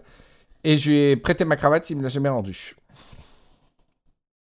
Alors que je pensais. Je ne vois pas mettre une Alors que je pensais cueillir les fruits de cueillir les fruits de mon acte charitable en me disant putain je vais être invité à toutes les soirées Canal, euh, c'est bon, je suis le mec qui a prêté la cravate à Edouard Baird, C'est le etc. président de la République. Et, euh, et ça, non, pas du tout. Il est parti. J'ai, moi, je suis resté. euh, j'ai fait mon truc. Et après, bah, tu, une fois que tu perds quelqu'un au Festival de Cannes, tu le perds euh, pour tout le temps. Parce qu'après, lui, il est dans ses trucs. Donc, tu dis, non, mais euh, je lui ai prêté une cravate, en fait. euh. Les gens, ils s'en foutent, quoi. Donc, voilà. Et comment ça s'est passé exactement? Alors, Euh, Il, il- il t- il t'a vu, il t'a dit excusez-moi. Non, euh, D'abord, on a parlé, je t'ai dit dans l'ascenseur, j'ai dit bon anniversaire parce qu'il venait de faire un sketch la veille où tout le monde lui souhaitait bon anniversaire alors que c'était pas son anniversaire. Donc on a rigolé, etc. J'ai parlé de quelqu'un que je connaissais, qu'on connaissait en commun, et voilà, c'était euh, pas awkward, mais pas loin. Et d'un coup, il parle à sa manageuse en disant j'ai pas ma cravate. Et euh, très Édouard Berrien, dit, je suis très gêné, j'ai pas ma cravate, etc. Et, tout. et la meuf, elle, elle, elle était pas détendue du tout. Elle dit, mais Édouard, euh, pas possible, etc. Et donc il commence à, à stresser et tout. Et moi, j'avais une belle cravate en soie noire parce que on était obligé sur les plateaux à partir des 18h Tu d'être l'échec. habillé en smoking, cravate, etc. Et je lui dis, euh, je te prête ma cravate. Il a fait, ça te dérange pas? Il dit, non, non, je te- je- au contraire, ça me fait plaisir, on a rigolé. Et à- à- quand la- l'ascenseur est arrivé au rez-de-chaussée avec le ding, Ouais. j'étais sans cravate et Ouais. Baird avait une cravate. Ça fait quand même un très long trajet en Euh, ascenseur. bah, déjà, l'ascenseur s'arrête à beaucoup Pour d'étages. faire une blague, une conversation, puis euh, Alors, le temps que tu décides. Le de- tournage, alors, euh, Il est les portes sont ouvertes, il avait la cravate. Quoi. exactement, comme dans un film. Parce que ça se passait sur la terrasse du Martinez, qui, qui est tout en haut du Martinez. C'est là qu'on a pris l'ascenseur le ensemble. Parce que moi, je venais de tourner un plateau et que lui, il, il venait de prendre un verre euh, avant, de, avant de partir euh, sur le plateau. Et donc, de la terrasse du Martinez jusqu'au rez-de-chaussée, tout s'est déroulé euh, pendant ce trajet. Combien d'étages? Oh, bah, je sais pas le nombre d'étages du Martinez, écoute. Euh, Je peux pas te Bah, dire. sur la terrasse, rien, mais à peu près. Mais non, mais en plus, l'ascenseur s'arrête. euh, la, la- la vie suit son cours pendant le truc. Je sais pas combien Ah, de. est-ce qu'il y a des gens qui sont. Qui sont Je me rappelle plus. Non, je crois pas parce qu'on aurait été gêné de faire le truc. Donc il s'est pas arrêté. si Donc c'est très direct. Mais si Il s'est arrêté. Et, et Les étages un vides. ascenseur, ça descend pas euh, de manière droite pendant le festival de Cannes. Non, moi, tu connais pas la festival. terrasse L'ascenseur, Qu'est-ce que tu faisais sur la terrasse? On venait de tourner un plateau. J'étais Ça assistant des plateau. petits zigzags. Hein Hein Et lui Eh ben, il Lui buvait des coups sur le, pla- le plateau du Martinez. T'as Ouais. un côté bar où t'as des gens qui font des rendez-vous de business et tout. Et puis t'as des endroits plus, des îlots plus calmes où tu tournes des petits plateaux d'interview. Et moi, assistant plateau, je faisais en sorte que tout était bien posé, que la bulle, la caméra elle était faite, le pied et tout. Et, et voilà. Donc j'avais mon pied de caméra et j'étais, t'étais obligé de porter une veste à, à partir de 16-17 heures, un- une cravate ou un papillon. Et tu l'avais acheté où? Ma cravate, ou j'en sais rien. euh, Tu connais ma mémoire, j'en sais rien où j'ai pu acheter ma cravate. Ouais. Ra- euh, bah, Ok. Euh, euh, Raph- Patrick, pourquoi j'appelle tout le monde Marius? Patrick, euh, t'as des questions toi? Non? Non, parce que je sais, je suis quasi sûr de la réponse, donc euh, pff, ce serait mal joué. euh. Et vous êtes tutoyé euh, naturellement? Ouais. Je, je pourrais même pas dire si on s'est tutoyé ou vous voyez. Ouais. Non, ce dont je me souviens pas. C'est si on s'est tutoyé ou vous voyez. Je j'avais. Je sais pas, t'as raconté- non, mais quand tu, quand tu racontais tout à l'heure, tu disais que. Enfin, tu, tu, tu faisais les dialogues et tu disais tu. Oui, euh, bah on a dû se dire tu alors si. euh, Spontanément, je l'ai dit en tutoyant. On a dû se dire tu. Non mais comment tu te rappelles Alors, ce genre de truc? commence à avoir un petit doute là. Non, non, non, non. Je, c'est, je, je, si je mentais, je serais plus franc. Je, j'inventerais et je pas. je serais plus. Mais oui, quand tu mens, tu. Ouais, tu- ouais, tu- constru- tu- Il construira mieux son mensonge. euh, Bah non, non, si t'es un mauvais menteur, enfin, si t'es un bon menteur, tu fais, oh, je sais pas, je me rappelle plus. Euh, si je suis un bon menteur, je te dis euh, oui, je t'ai tutoyé. Fillon, il dit, oh, je sais pas. C'est au contraire, c'est franc, je, je, je, je dis. Ouais, ok. Bon, bah, alors là, c'est le moment où tu dois dire si euh, ai-je prêté ma cravate à Edouard Baird dans l'ascenseur du Martinez pendant le festival de Cannes? Est-ce que pour toi c'est vrai ou est-ce que c'est faux? Moi, je pense que c'est un début d'histoire vraie, mais qu'après, c'est faux. Tu lui as pas filé ta cravate. Patrick? Euh, moi, je pense que tout est vrai et tu as filé ta cravate. Alors, il faut un capitaine d'équipe euh, pour trancher. Le problème, c'est qu'ils sont trois d'habitude. Il y a un capitaine qui tranche. Ah merde. Bah. Alors, la réponse est faux. Oui, Ah, merde. à mon avis, tu l'as Oui, vu dans exactement, et c'est- et exactement. voilà. C'est tout à fait ça. Et je, rabattu. et je lui ai dit bon anniversaire, etc. Puis je, je vais prêter ma cravate. Voilà. Donc, Would I Lie to You, c'est ça. Mais sauf que les gens sont beaucoup plus doués Ah, bravo, pour Raphaël. raconter des mensonges. Et euh, allez, Raphaël, trouve ça. hein. Je connais moins bien ta vie que Patrick. Alors, euh... Prends ton temps. Je Quand il coupe. dit ça, Prends ton temps, personne je couperai. personne n'a l'image, mais alors il y a Raphaël euh, allongé comme un grec euh, sur son, comme un romain sur son Grec. lit, en train de manger des raisins. comme un kebab. Moi, je bois de la... un truc dégueulasse. Moi, je bois de l'eau filtrée au charbon. Oh là là, oh là là, on dirait une bite. Hashtag. euh, Ah, bah d'habitude, on me dit qu'on dirait une merde. Ah. C'est toujours mieux. Enfin, je sais pas. Euh, Allez, réfléchis à ton anecdote au lieu de parler de ta vie là. tu préfères, tu préfères boire de l'eau avec- dans une gourde où dedans il y a une bite ou une merde? Euh, Dans une bite. Euh, ouais, une bite aussi. Euh, euh, je sais pas. Une bite euh, Bah, si, euh, ça, force, Bah, c'est forcément moins dégueulasse. Non, mais pas au niveau sexuel, mais au niveau décomposition. Sexuel, et mais je tout, pas faire l'amour 30%. avec l'eau. Que Quand tu bois, J'ai fait l'amour avec un caca. Non, non, je préfère boire une, une- T'es obligé de choisir. de l'eau à la bite ou de l'eau caca. Je préfère de boire de l'eau à la bite. ouais, ouais. Mais la bite, elle est fraîche ou elle est euh, un peu. Et voilà, c'est ça. Elle est coupée le- dedans. Elle vient d'être coupée? Elle, elle- elle saigne. Ah non, ça c'est pas Ah. dégoûtant. Eh ben alors, ouais, d'accord. on est cautérisé. Ouais, je bois pas, Puis immergé. je bois rien. Ah, c'est les cotérisés Moi, je fais semblant de boire. allait bien côté. Ah oui. hmm. Je bois, mmh, comme ça, et à côté. Mmh, Et bon. le nazi avec son flingue qui dit alors c'est bon? Comme t'as jamais goûté les sodas japonais là avec la bille qui bouche le goulot, Qui gouche? T'es obligé tu... qui bouche le goulot. Il y a une bille Ah non. et t'es obligé de... avec ta langue tu fais là, là, là, comme ça pour pour la pousser. Il y a l'eau qui Et les vient. japonais ils font ça? C'est ça, quoi. Ouais, et c'est pareil avec la bite là. T'es obligé de la pousser. Ah, mais arrête Il est fou Qu'est-ce que t'as ce soir Pourquoi, il y a ça au Japon Hein Pourquoi il y a gens. Ah ouais, voilà. Euh, parce que non, On parle du racisme anti-chinois et l'émission stéroïde sont. Ouais, grave. Mais c'est un soda, euh, d'ailleurs, il est pas très bon. Euh, une espèce de limonade, un soda, il fait des gestes. Avec une bille donc, dans le goulot. Et genre, pour l'ouvrir, t'appuies sur la bille. Et genre, ça, c'est le principe. C'est le genre le soda de la baleine et tout, je sais pas quoi, il y a une baleine dessus. Ça explose. T'as du soda, mais euh, à, 2 mètres euh, en hauteur. C'est le principe, le soda de la baleine. Avec la bille, tu fais tch comme ça, ça explose. Euh, Et après, la, la bille, à part si tu la cales dans le truc, elle est super relou, faut que tu fasses et comme ça. Est-ce que la, est-ce que la, la bille coûte? Combien la bille coûte? La, la bille ne fait pas le moine. Mais euh, Combien, euh, combien la bille coûte en elle-même, le goût, le soda. La bille. Combien la bille coûte C'est une contrepétrie. La- combien la bille coûte Je sais pas. La bite couille.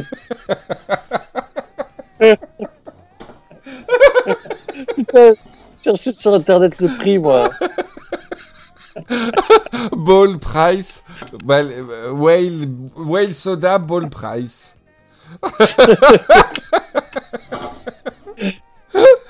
Oh là là. Allez, ton anecdote là, ton cerveau il réfléchit Ah, pas en arrière-plan là. Ah, ça y est, j'en ai un. Ah, Vas-y, Ah. Patrick.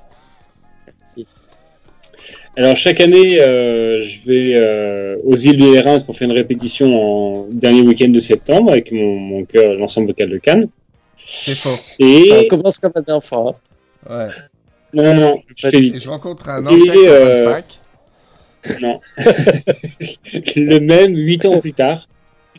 Euh, non, et euh, un des un des membres du du, du chœur me propose non pas de prendre le bateau euh, comme tout le monde, mais de prendre son bateau à lui. Ouais. et, euh, et, et, euh, on euh, tempête. Ouais. Il y avait Voilà. deux moteurs, un moteur euh, fixé, Ouais. un moteur de rechange. Ouais. Tempête, tempête.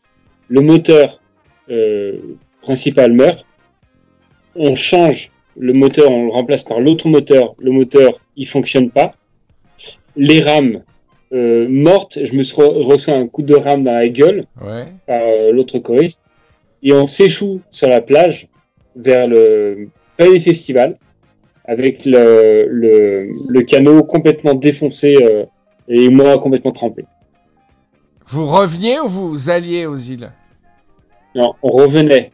du Et c'était quelle heure? Un dimanche soir. Ah. Et il faisait nuit? Non, non, on avait pris le bateau de, de 17h, tu vois, un truc comme ça, 17h. Mais non, puisque t'es rentré en canot, donc il n'y a pas de créneau horaire. Parce que les choristes étaient sur le bateau Ah, principal et nous, on a pris vous le étiez canot. combien sur le bateau? Le mien, Ouais, ouais. il y avait euh, euh, Ja- Jaed, moi et, et le mec. Ton fils? Toi et le mec. Ouais. Ouais. Et euh, ton fils a eu peur? Ouais. Il, me le montrait pas, mais je le connais par cœur, il avait trop. Et il avait pas une, une radio VHF, le, le type? Non, pas sur un petit bateau comme ça. Non, non. Et on faisait des signes aux, aux gens sur la plage et ils s'en foutaient complètement. Bah, tu voulais qu'il fasse quoi? Euh, et bah, qui cherchait les secours. Parce qu'il voyait bien, il y avait des grosses vagues, hein, c'était euh, très houleux comme ça. hein. Il faisait nuit?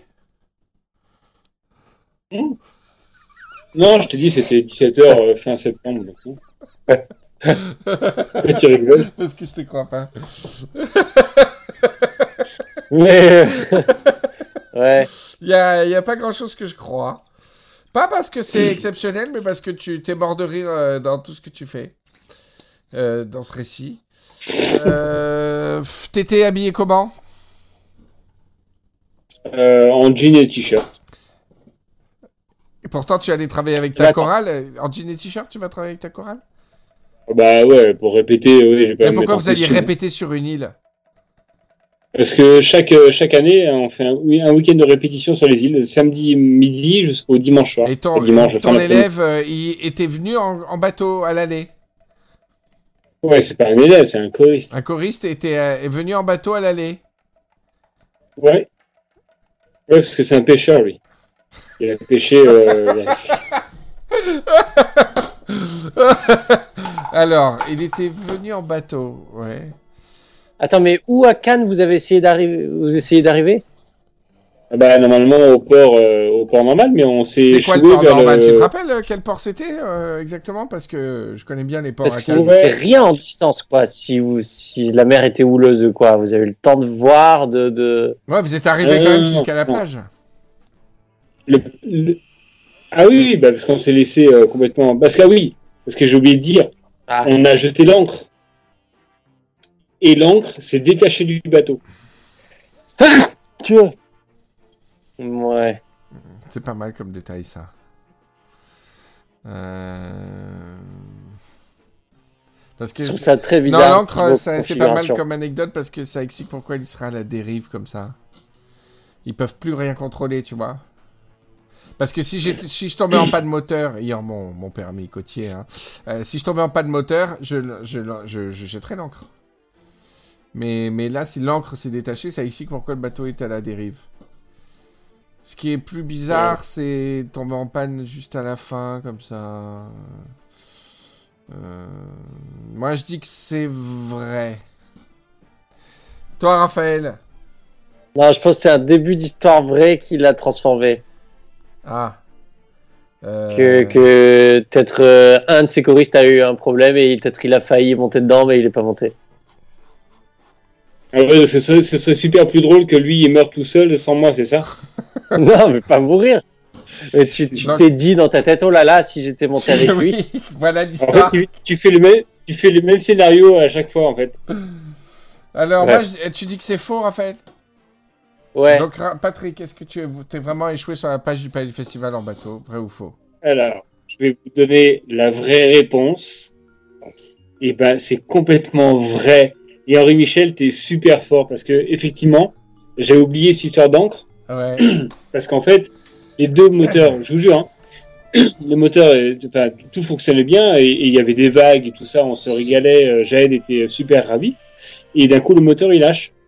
On n'était pas super loin en fait du port. hein. On était, je sais pas moi, à, à- à 300 mètres, 200 mètres, 300 mètres. Et donc du coup, très vite, on remplace le, le moteur pour mettre le moteur de, de, secours. Et le moteur, il fonctionnait pas. Et donc du coup, on s'est dit, tiens, on va mettre les rames comme ça.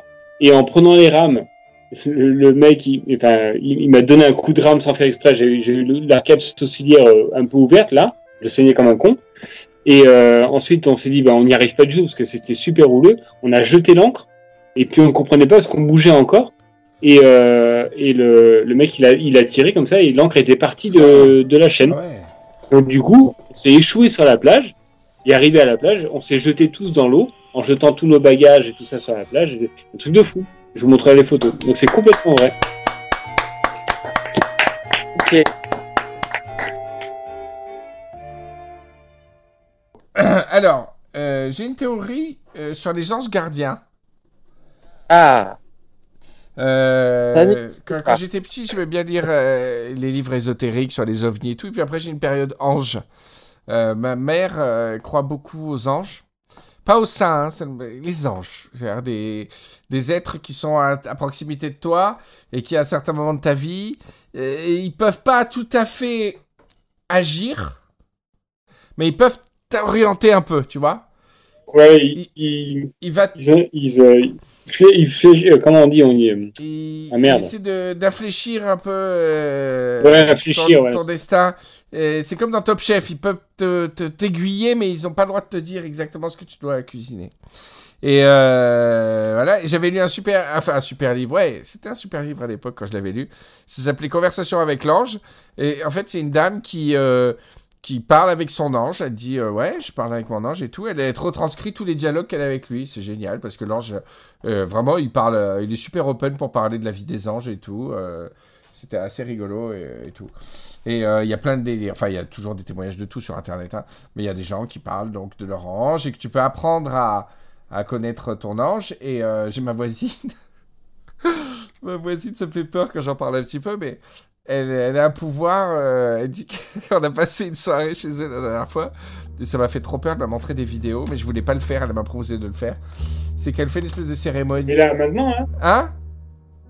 Là, maintenant? Ouais. Et euh, Ah. elle m'a proposé de, de. Elle fait une espèce de cérémonial où tu danses avec ton ange. Et ça fait trop peur. Tu fais comme une valse. Elle fait un truc, elle l'invoque. Elle invoque ton ange. Et euh, à un moment donné, tu te, tu- il te prend comme, comme pour une valse. J'ai peur, là, ça y est, j'ai peur d'en parler. Et, il te prend comme pour une valse. et tu danses la valse. Un peu comme dans The Outing of Hill House. Où euh, la fille, elle danse avec le fantôme, comme ça.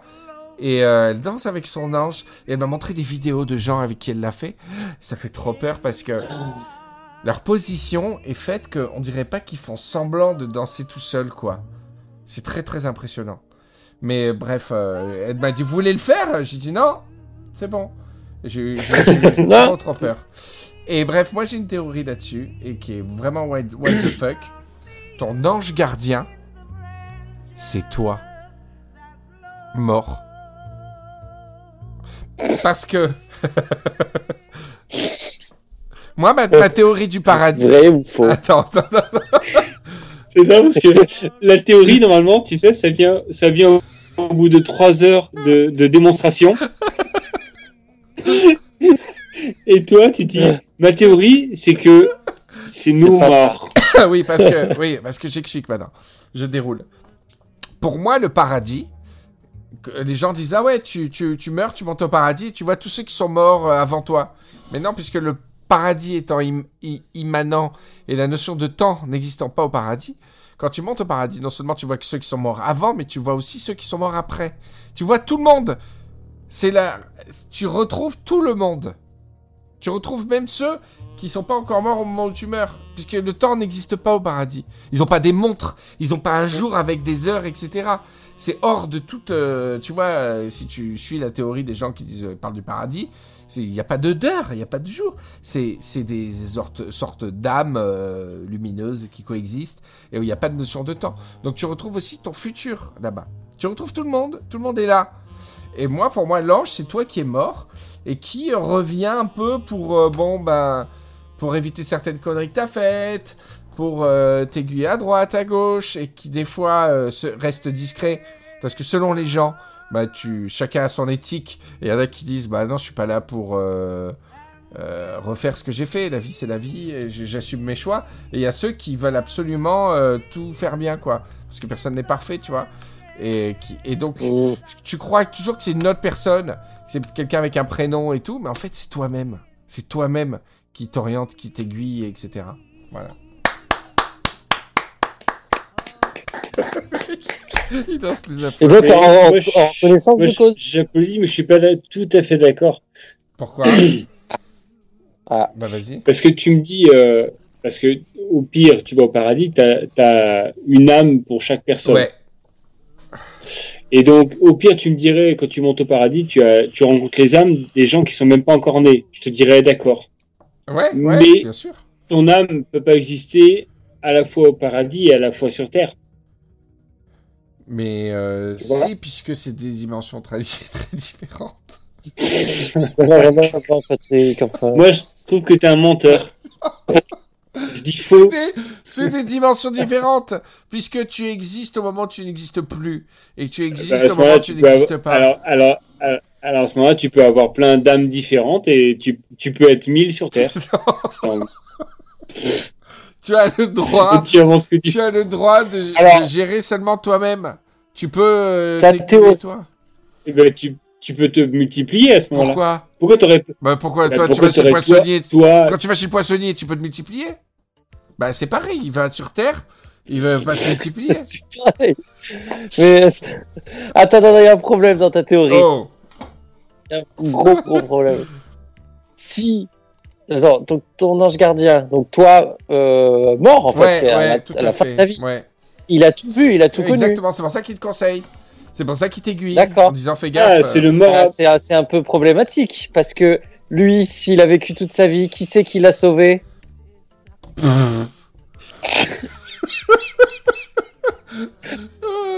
Alors, Ah, bien gêné maintenant. euh, à chaque fois, tu es. Ça, C'est une boucle. quoi ouais, ça met à jour, ça met à jour ton ange. Ouais, Mais euh, ça me rappelle un, un truc incroyable, un livre. euh, ouais, change du sujet. Ouais. euh, non. non, non, ça me donne envie, ça me donne envie de vous raconter une autre histoire. C'est un super roman. Alors, je vous conseille les Rivieros. Là, je vous ai conseillé des émissions. Maintenant, je vais vous conseiller un, un roman qui s'appelle euh, Exhalation. Je crois Exhalation de Ted Chiang. Voilà. Exhalation, E E-X-H-A-L-A-T-I-O-N, Exhalation de Ted Chiang. C'est en, c'est en, Ah, le recueil de nouvelles? Ouais, c'est un anglais, Ah c'est en anglais, c'est un américain. Euh, euh, c'est de la science-fiction et c'est des nouvelles. Alors, pour vulgariser à outrance, on dira ah c'est comme un Black Mirror. Euh, ouais, sauf que c'est un grand auteur de science-fiction et que voilà, ça parle de voyage dans le temps, ça parle de, c'est de la science-fiction euh, futur pur, etc., etc. Et parmi ces nouvelles, il y en a une qui m'a euh, qui m'a parlé à titre personnel avec ce qui m'est arrivé en 2019, etc. C'est génial. C'est un, une sorte de voleur de Bagdad, un jeune égyptien où ils disent pas où ça se passe, quoi. un, euh, genre Bagdad à l'époque euh, d'Aladin ou un truc comme ça.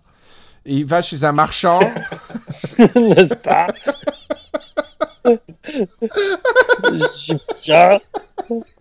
Non mais un Irak. truc. Et il va chez un dans un bazar. Il va. Il n'y a rien de pire historiquement que de dire ça. Euh, Non, mais je sais pas, ils disent pas. C'est un calife. C'est dans un califat. Voilà, il dit que c'est dans un califat. euh, tu sens que c'était euh, il y a longtemps et tout. Et il va dans un bazar et le mec, il a une porte. Il va, et le mec, il dit Je vais vous montrer un objet très précieux. Et il lui montre une porte. Et quand. Alors, je dis pas de conneries. Quand tu traverses la porte, tu euh, vas dans le passé. Non, tu vas dans le futur, ok? Et euh, tu vas euh, genre 30 ans dans le futur. Et donc le mec il va Ouais. 30 ans dans le futur et euh, il euh, je me rappelle plus trop de l'histoire. Il voit, il se voit lui-même.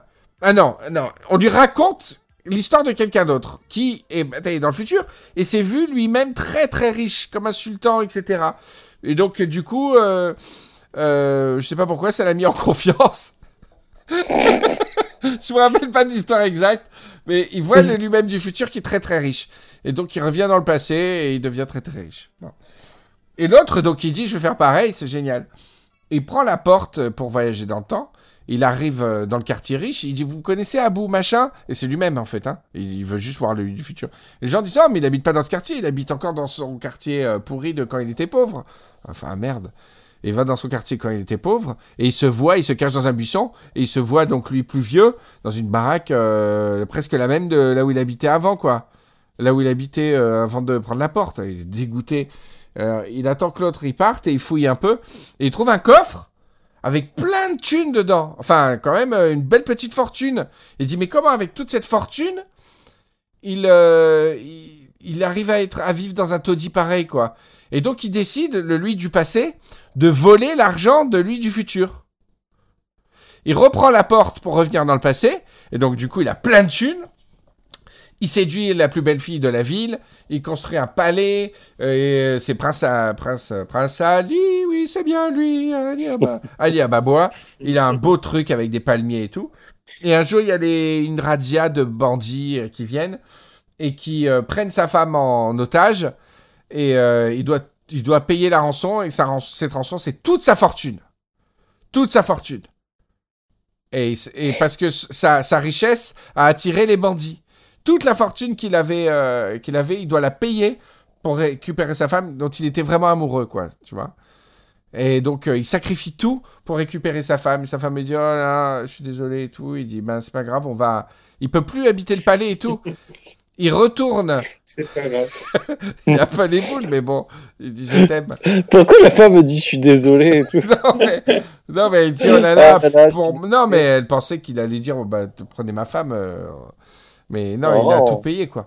Et euh, il revient dans le... Donc, du coup, il revient habiter dans le quartier où il est pauvre. Et il a les boules, il dit, putain, j'avais un palais, j'avais des, des palmiers, etc.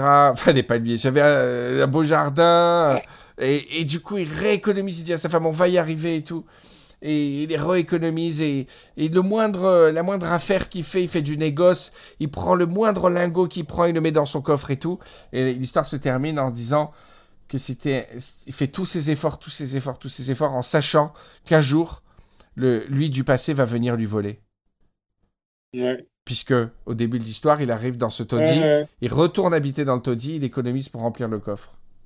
Et là, Et il est conscient que et il sait, dans son avenir, ouais, lui du passé va venir le voler. Exactement. Pour, pour, euh, pour euh, dire un truc, c'est que ce qui m'est arrivé en 2019, là, avec euh, toutes ces histoires, c'est exactement ce sentiment-là que j'ai vécu après pendant des mois, en me disant que quoi que je fasse, pour essayer de, d'expliquer, de redresser la barre, etc., c'était comme si le mois du passé, euh, est-ce que, tu vois, de, tout, tout ce qui avait pu se passer en 2010, etc., que ce soit euh, grave ou pas, etc., allait de toute façon me revoler les lingots. Et j'ai, lu cette histoire à un moment vraiment précis où, euh, où c'était d'actualité. Et je Ouais. trouve cette image. Non, mais j'ai trouvé cette image d'une, tri- d'une tristesse, le mec, qui disait que quoi que je fasse, euh, que, que ce soit les lingots que je mette dans le, dans le coffre le mois du passé, viendra les voler.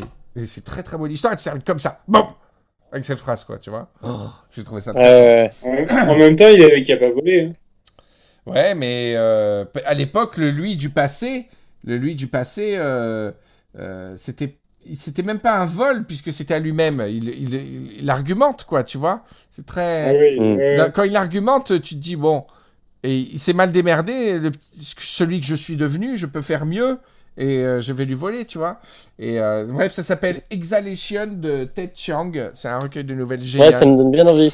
Et euh, il y a plein d'histoires comme ça, très très drôles. et enfin très drôles, qu'il faut réfléchir. Et tout ça pourquoi? Pour l'ange gardien? Ouais, tu me dis pourquoi l'ange Je sais pas. Suis- Et oui, pourquoi il. Enfin, non, pas pourquoi. On comprend qu'il veuille sauver son lui du passé. Mais comment ça a commencé? Comment lui, il a survécu? Bon, après, euh, j'imagine des, des situations Non, je pense où que tu qu'il peux- te sauve. Je pense qu'il y a. Tu peux pas changer l'avenir. Je pense que l'ange sait que ça se terminera comme ça se terminera. Et que. euh, ouais, c'est vrai, pourquoi il évite d'avoir un accident et tout. euh, c'est comme dans Doctor Who, il y a des choses qui ne peuvent pas changer dans le passé parce que il y a des choses, il y a des, comme des zones, euh, euh, comme une clé USB protégée en écriture, tu vois. Il y a des zones qui sont protégées en écriture, tu peux pas changer parce qu'elles sont constitutives de ton destin, mais il peut t'aider peut-être pour des petites conneries. Si au lieu de manger une salade de carottes, je te fais manger une salade de fenouil, parce que je sais que tu vas attraper Ouais. une gastro. Enfin, en même temps, c'est l'effet papillon. Hein. S'il faut, si tu n'avais pas attrapé la gastro, tu aurais fait autre chose. Et c'est vrai, c'est vrai, c'est pas mal. Euh. Ok, bah, tu m'as. J'y crois plus en ma théorie, du coup. oh merde, je suis désolé. Non, mais j'aimais bien l'idée que c'était toi-même, quoi. Ouais, des premières vidéos qui, avait, qui m'avait vraiment impressionné sur Internet, c'est cette histoire du plombier, vous l'aviez vu. Euh, un Suédois qui, qui répare son, sous son robinet un truc. Et en fait, il y a une porte sous son robinet. il rampe, il rampe, il ouvre la porte. Et il se retrouve euh, dans son jardin. Et il, il rentre. Et il se voit, lui, euh, 30 ans plus tard. Et, et il avait son portable avec lui. Il se filme. Il se filme avec lui-même plus vieux et ils montrent leurs tatouages qui sont identiques et tout. Ils rigolent, ils se tiennent par l'épaule et ils mettent la vidéo sur YouTube. C'est quoi ce truc? Vous connaissez pas? Ah ben Non. Non. attends. C'est génial cette vidéo, c'est pense pas que ça magnifique. soit vrai quand même. hein. Swedish Vas-y, ouais, je vais le taper là. Time Travel. Euh, Ah oui, ouais, c'est euh, euh, The Time Traveler, c'est euh, euh, comment il s'appelle? Euh, Akan Nordqvist. Attendez, je vous mets le lien. je vous le mettrai dans les crédits de je sais pas quoi, parce que je sais pas sur quoi je vais poster ça. Et donc, il raconte son histoire. Et, donc, il se retrouve dans le futur avec, avec lui-même. Mais heureusement, pour une fois, il avait son portable et il a pu filmer. Et donc, tu le vois avec, euh, son, avec euh, lui-même, mais plus vieux. euh, ils se parlent, ils passent une journée ensemble et tout. C'est super émouvant. hein. Alors, tu vas à 1 minute 28. Ah, c'est- Raconte ce que tu vois pour les Rivieros. Alors, je vais faire 1 minute 17. Je vois une cuisine. Alors, j'ai pas, j'ai pas le son. hein. Donc, le mec, il est chauve, il parle, il dit non, non, je, si- je crois pas trop à ça, tout ça. Et en fait, il est, ouais, bras dessus, bras dessous avec un homme chauve. On, on dirait lui en plus vieux. Ils ont le même tatouage. Par contre, ils ont, ils ont pas la même chemise. Alors, euh, Ce qui est génial Ouais. dans cette vidéo, c'est le bonheur qu'ils ont de se retrouver. Euh, Ouais. C'est ça, le, ouais, mais tu sais, dans, le truc poétique de cette vidéo, c'est euh, qu'il n'y a aucune frayeur dans le lui du futur quand ils voient venir le lui du passé. Et qu'ils sont euh, heureux. Il y a une joie euh, incroyable quand ils se retrouvent. Je trouve ça très très beau. Ouais, moi je suis, euh, je suis pas du tout fan du, du film, enfin de- des films euh, Retour vers le futur, mais je suis complètement d'accord avec la, la théorie comme quoi si tu te rencontres toi en plus vieux ou plus jeune, il y a, il y, a un-. Un paradoxe. ouais, il y a- il y a un truc qui déconne quoi. Ouais, ouais, il y a un truc qui déconne, c'est pas possible. Ça, j'y crois pas. Moi, je crois pas. Je crois que ce sera. c'est- c'est- Ce n'est pas possible euh, d'aller dans le voyager dans le temps. hein. Je tiens à le dire. Non, mais je, je crois qu'un jour, on- je crois qu'un jour, non mais ce que je veux dire, c'est que je crois qu'un jour on pourra euh, se téléporter, comme dans Star Trek, mais pas le voyage dans le temps. C'est impossible. Et si, parce que les- l'espace et le temps sont intimement liés. Non, non, mais c'est La physique non, quantique. mais, je- mes couilles. Mais, mais- ou alors, ou alors comme euh, la seule théorie de voyage dans le temps que je trouve euh, réaliste, c'est celle de Stephen King dans Les Langoliers, où si tu vas dans le passé, c'est désert. Hein? Dans Les Langoliers, en fait, Plus ça avance, plus Raphaël il il y a une, euh, il y a une brèche temporelle et, et ils sont dans un avion et ils traversent, il y a un orage, ils traversent une brèche temporelle. Ils arrivent à l'aéroport, ils atterrissent et ils sont super surpris parce qu'il n'y a pas de message de la tour de contrôle, il n'y a rien. Rien Bon, ils atterrissent quand même en, est- en étant super prudents. Et l'aéroport est vide, désert. Tout, tout, tout désert. Le terminal, tout, pas âme qui vive. Pas oiseau, rien. Pas oiseau, pas d'oiseau, rien. Pas un, pas chien, pas oiseau. il rentre et il y a rien et il se rend compte en regardant les écrans qu'ils sont dans le passé. Le compteur. Il sait pas dire les mots. pas, on va pas un Il oiseau, est payé 50, 50 euros pour l'après-midi. pas un oiseau, pas rien. Et, et, et, et regarde les écrans de contrôle. Il regarde les écrans de contrôle et il se rend compte qu'ils sont, euh, je sais pas moi, on s'en fout, 5 heures, 5 heures dans le passé par rapport à leur montre. Il n'y a plus Il n'y a rien. plus rien, puisque... Ah oui, non, non, ils sont dans le futur. Pardon. Ils Oh, sont... Ah non, non, c'est ça qui est intéressant, Raphaël. Ils sont dans le futur, mais eux, ils bougent pas. Oui. Ils sont une heure dans le Non, c'est futur. pas écrit, quoi. Ils sont une heure dans le futur. Et d'un coup, ils voient les gens... euh, c'est à la fin du film ou au, dé- ou au début? Ils voient les gens apparaître. La foule apparaître quand c'est la bonne heure. Retrouver. le, le récit. Moi, je dis que c'est faux. Le roi du récit. L'extrait. Pierre Belmar. Ils, achètent, Ah ouais. ils achètent- ils achètent des disques audio. Oh, pas oiseau. Ils achètent des, des livres audio. Le mec, il sait pas raconter. Collection Hachette. Bref. Tout ça pour dire que Attends, c'est vrai ça. Que tu achètes un bouquin, t'es sûr de, du bouquin, il, il est fini. Quand tu achètes un livre audio, tu sais pas ce qui t'attend. Non, mais dans- quand t'achètes un livre audio, t'es à peu près sûr que la per- Autant un bouquin, tu peux être déçu d'un bouquin, mais un livre audio, tu peux être sûr que le narrateur fait à peu près son job. Et tu tombes sur un narrateur qui est trop nul. Alors, Les Misérables, commençons, si vous voulez bien. On va faire un livre audio euh, lu par Patrick Patrick. Si les Rivieros, on a Riviera Ferraille a besoin de sous parce qu'on n'a plus trop d'activité. On va faire un Ulule et on, on fait lire à Patrick un, un livre. Ah. Bref, ils, ils sont dans le, ah, de fil en aiguille, ils sont dans le passé. Et en fait, le, bout de 3 heures de lecture, t'écoutes le livre audio. Ah non, le futur, pardon. Le passé. ah oh, pardon, pardon. Non, non. Prenez tout. tout ça pour dire, dans le passé, le passé est désert de tout humain. Parce que, Non, le futur. non, non, le futur c'est à la fin, je crois. Le passé, il est désert. Ah oui, oui, non, ça y est, je me rappelle. Ils sont dans le Oh. passé quand ils arrivent. Attendez, attendez. Je me rappelle. Oiseau. Je me rappelle. Ils sont dans le passé. Et en fait, Ouais. le truc horrible. Donc le passé est vide, tu comprends? La pièce là, Ouais. il est minuit 19. Euh, Ouais. À minuit 20, je- moi je suis à minuit, minuit 20, donc ça, c'est comme dit Patrick, le temps et le et le- le- l'espace sont liés. Donc à minuit 20, je suis moi dans l'espace.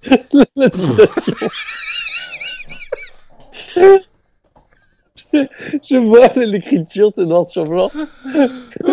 Le stade et le temps sont liés. Si je retourne à, si je retourne à minuit 19, il y a plus rien, il y y a- il y a mon ordi et tout, mais il y a pas moi parce que je suis à minuit 20. Ah ouais, d'accord, ok. Et donc, mais c'est pire que ça. Il y a des petits organismes qui sont là pour, euh, pour manger le monde. Pour pas que. Parce que. Ah ouais. Il y a des petits, petits mi- microbes qui. Enfin, ils sont gros quand même, ça la taille d'un ballon de foot.